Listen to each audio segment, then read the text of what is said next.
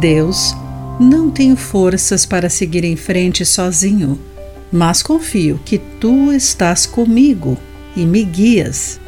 Olá, querido amigo do Pão Diário, muito bem-vindo à nossa mensagem de esperança e encorajamento do dia.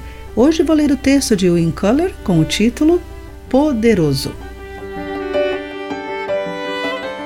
Seibe nasceu microprematura, com 23 semanas e pesando 245 gramas.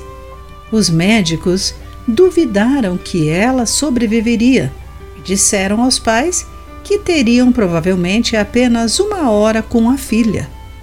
No entanto, Seibe continuou lutando. Um cartão perto de seu berço dizia: minúscula, mas poderosa. E após cinco meses no hospital, saudável e com dois quilos e meio, Seibe foi milagrosamente para casa. Ela é recorde mundial, o menor bebê sobrevivente do mundo. É maravilhoso ouvir as histórias dos que superam as probabilidades. A Bíblia conta uma dessas histórias. Davi, um menino pastor, ofereceu-se para lutar contra Golias, um guerreiro enorme que difamou Deus e ameaçou Israel. O rei Saul não deu crédito a Davi. Você não conseguirá lutar contra esse filisteu e vencer. É apenas um rapaz e ele é guerreiro desde a juventude. De acordo com 1 Samuel, capítulo 17, versículo 33. Quando o jovem Davi pisou no campo de batalha, Golias riu com desprezo do belo jovem ruivo. No entanto, Davi não entrou naquela batalha sozinho.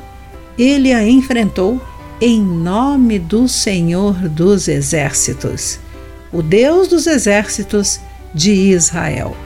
No final do dia, Davi foi vitorioso e Golias estava morto. Não importa o tamanho do problema. Quando Deus está conosco, não há o que temer.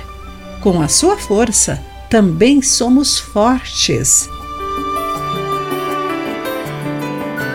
Querido amigo, como reconhecer a presença de Deus nos fortalecendo, apesar das probabilidades intransponíveis. Pense nisso. Aqui foi Clarice Fogaça com a mensagem do dia.